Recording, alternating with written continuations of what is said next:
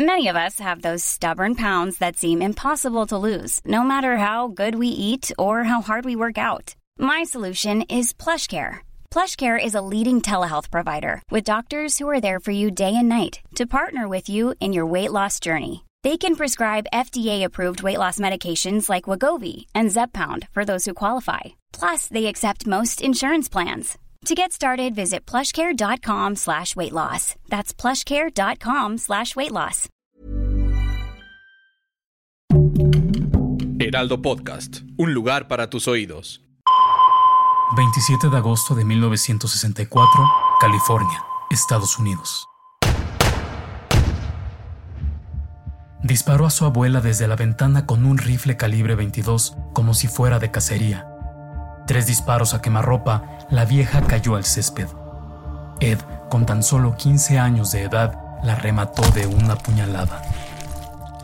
Momentos antes, su abuela le había pedido que no disparara a los pájaros, comentario que desató la furia del pequeño Ed, quien no dudó en cobrar venganza.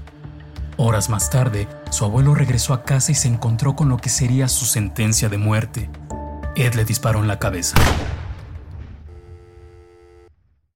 Edmund llamó a su madre para decirle que sus abuelos habían muerto. Su madre estupefacta pidió que llamara a la policía. Maté a los abuelos. Quería saber qué se sentía matarlos. Diablos, segunda temporada. Asesinos que marcaron historia. Una producción de Heraldo Podcast.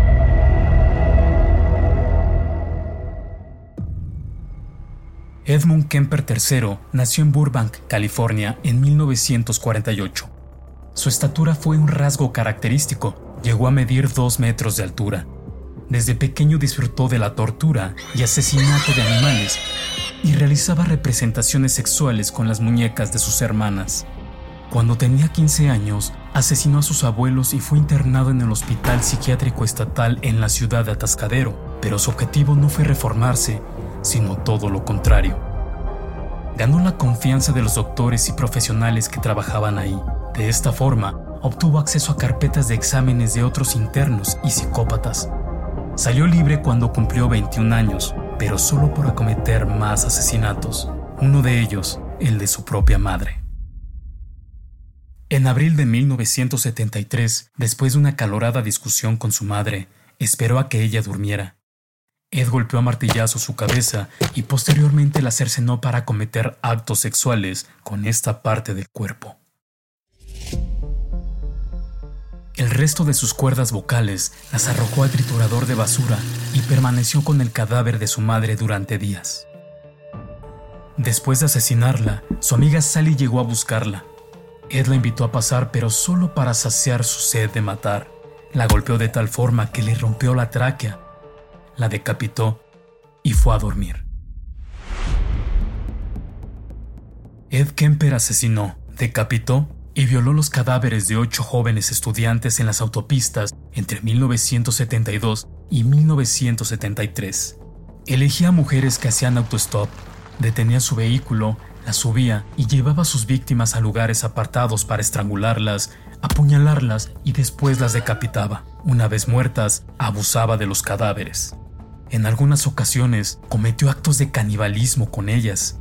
Fue conocido como el asesino de colegialas.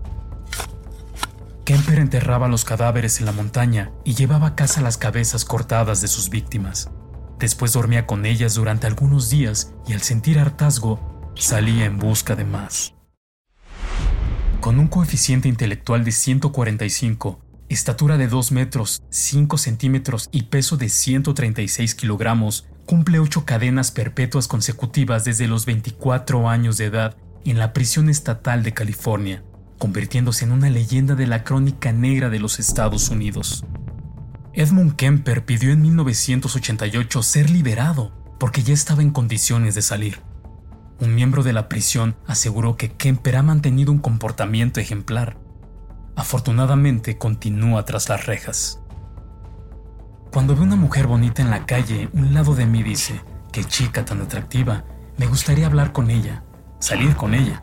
Pero otra parte de mí se pregunta, ¿cómo subiría su cabeza clavada en un